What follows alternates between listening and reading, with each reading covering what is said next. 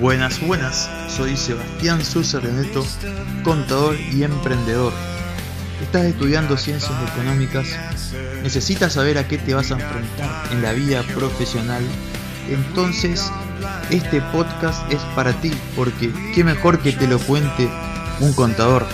Aquí voy a compartirte mis experiencias y a darte consejos para que te vayas preparando en lo que te espera cuando te recibas o empieces a realizar actividades. Espero que te sirva. Hola, ¿cómo están? Hoy les traigo tres tipos de conocimientos o tres niveles relacionados con el mismo tema. Y tiene que ver con el monotributo. Todo apunta a un mismo tipo de situación y es la correspondencia de los gastos con los ingresos.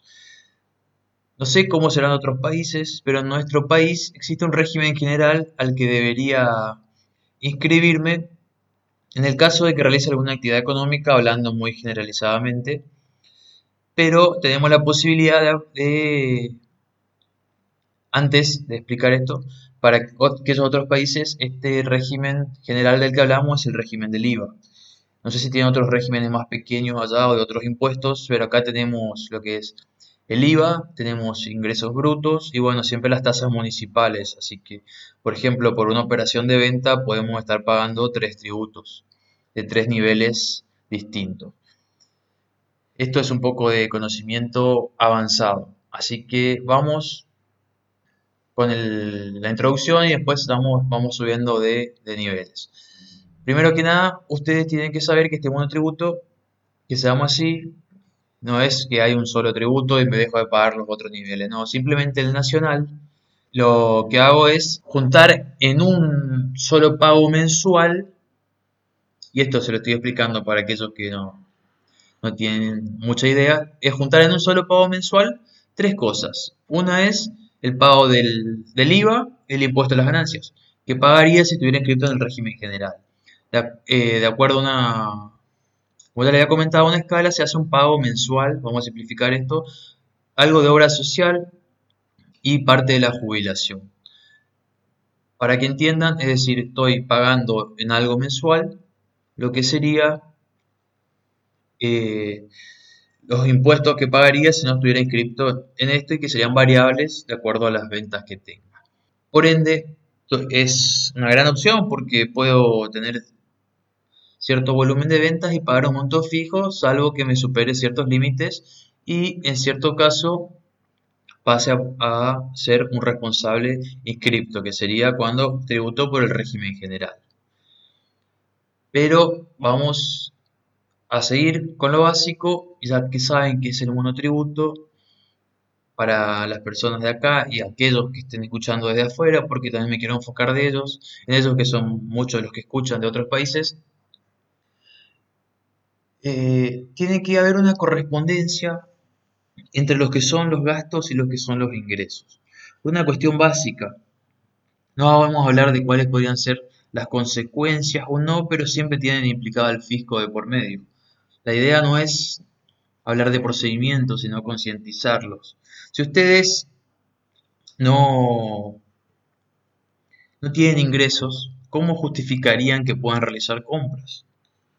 Por lo menos acá en la Argentina, mientras uno sea menor de edad o viva bajo, bajo la, digamos, usando el término no apropiadamente en lo, en lo legal, la tutela de los padres, y bueno, se puede justificar que los padres le están dando los ingresos para que realicen determinado tipo de compras.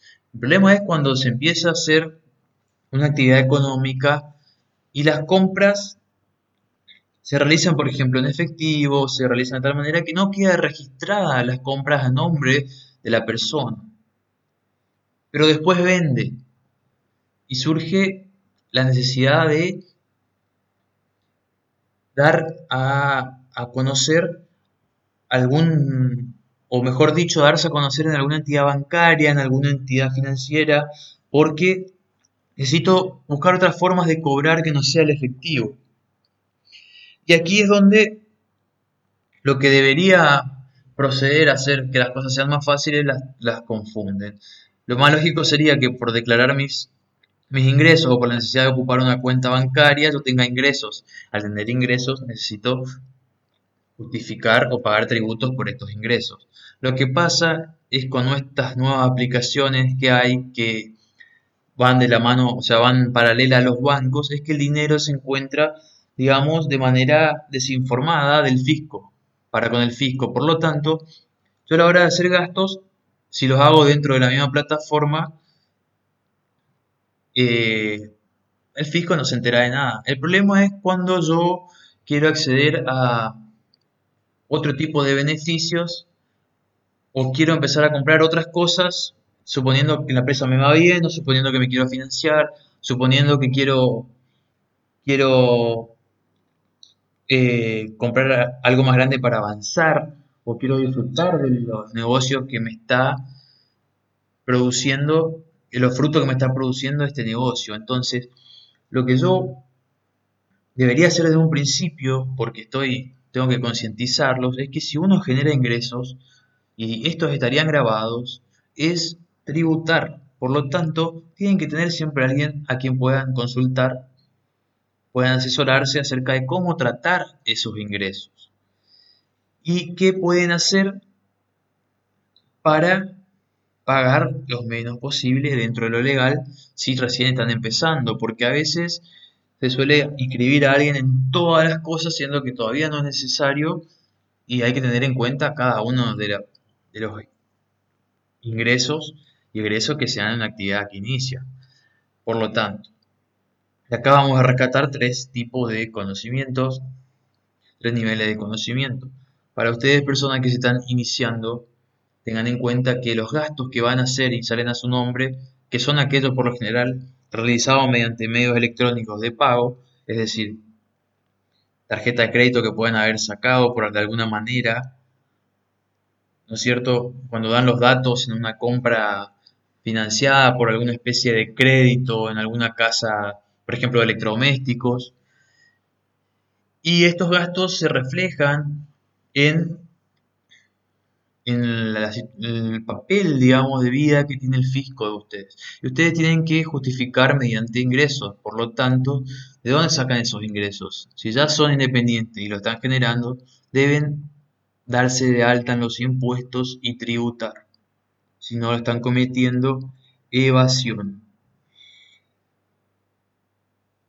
Simplemente, como nivel básico, deben inscribirse para poder justificar sus gastos. Como nivel más avanzado, deben inscribirse y empezar a tributar para poder acceder al crédito, para poder acceder a las diferentes opciones que nos ofrecen los bancos.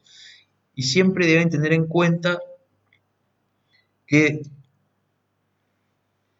que las compras que realicen mantengan una correlación con los ingresos.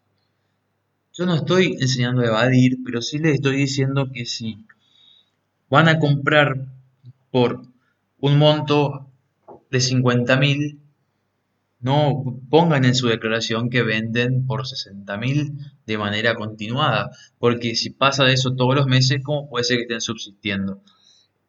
siempre tiene que haber cierto margen de rentabilidad y el fisco lo aplica para hacer inspecciones y para hacer determinaciones.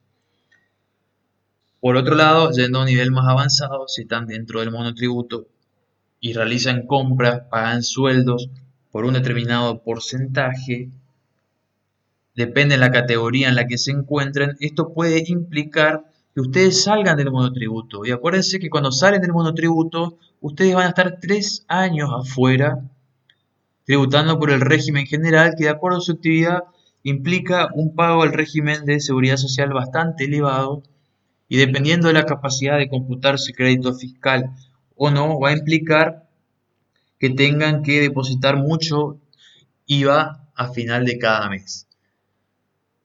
Por ende, les conviene entender que los ingresos tienen que ir de la mano con los gastos. Si no pueden controlar sus gastos, aumenten sus ingresos. Porque no por tributar menos ingresos van a salvarse de los ajustes a la hora de tener gastos tan elevados. Por ende, piensen, analicen, asesórense y si no, pregúntenme, tienen 20.000 formas de hacerlo. Esta es mi situación, necesito acceder al crédito, necesito tener abrir una cuenta corriente, necesito abrir una caja de ahorro, necesito tal cosa del banco, necesito saber si me conviene meterme en este nuevo negocio o seguir haciendo lo que estoy haciendo. No todos los, contadores, o sea, no todo lo relacionado al contador es liquidación de impuestos también asesoramos. Entonces, ustedes, también estudiantes, además de aquellos que son emprendedores, sepan que es muy importante ver las cosas con los ojos de si yo lo estuviera haciendo en la vida real. Entiendan al IVA de esa manera, entiendan a los ingresos brutos de esa manera y sepan que hay personas que cuando ustedes salgan y se reciban van a estar esperando su asesoramiento más que la liquidación de los impuestos. Y ustedes, personas emprendedoras, sepan que además de personas que solo liquidan impuestos, estamos personas preparadas y listas esperando para asesorar en cuanto a la forma de llevar a cabo una actividad económica de la mejor manera posible. Y tal vez sea que, que sepamos porque estamos preparados y porque también llevamos actividades económicas. Creo que me extendí un poco, pero bueno, espero que la información les sea útil y bueno, nos estamos escuchando, digámoslo así, en otro episodio. Bye bye.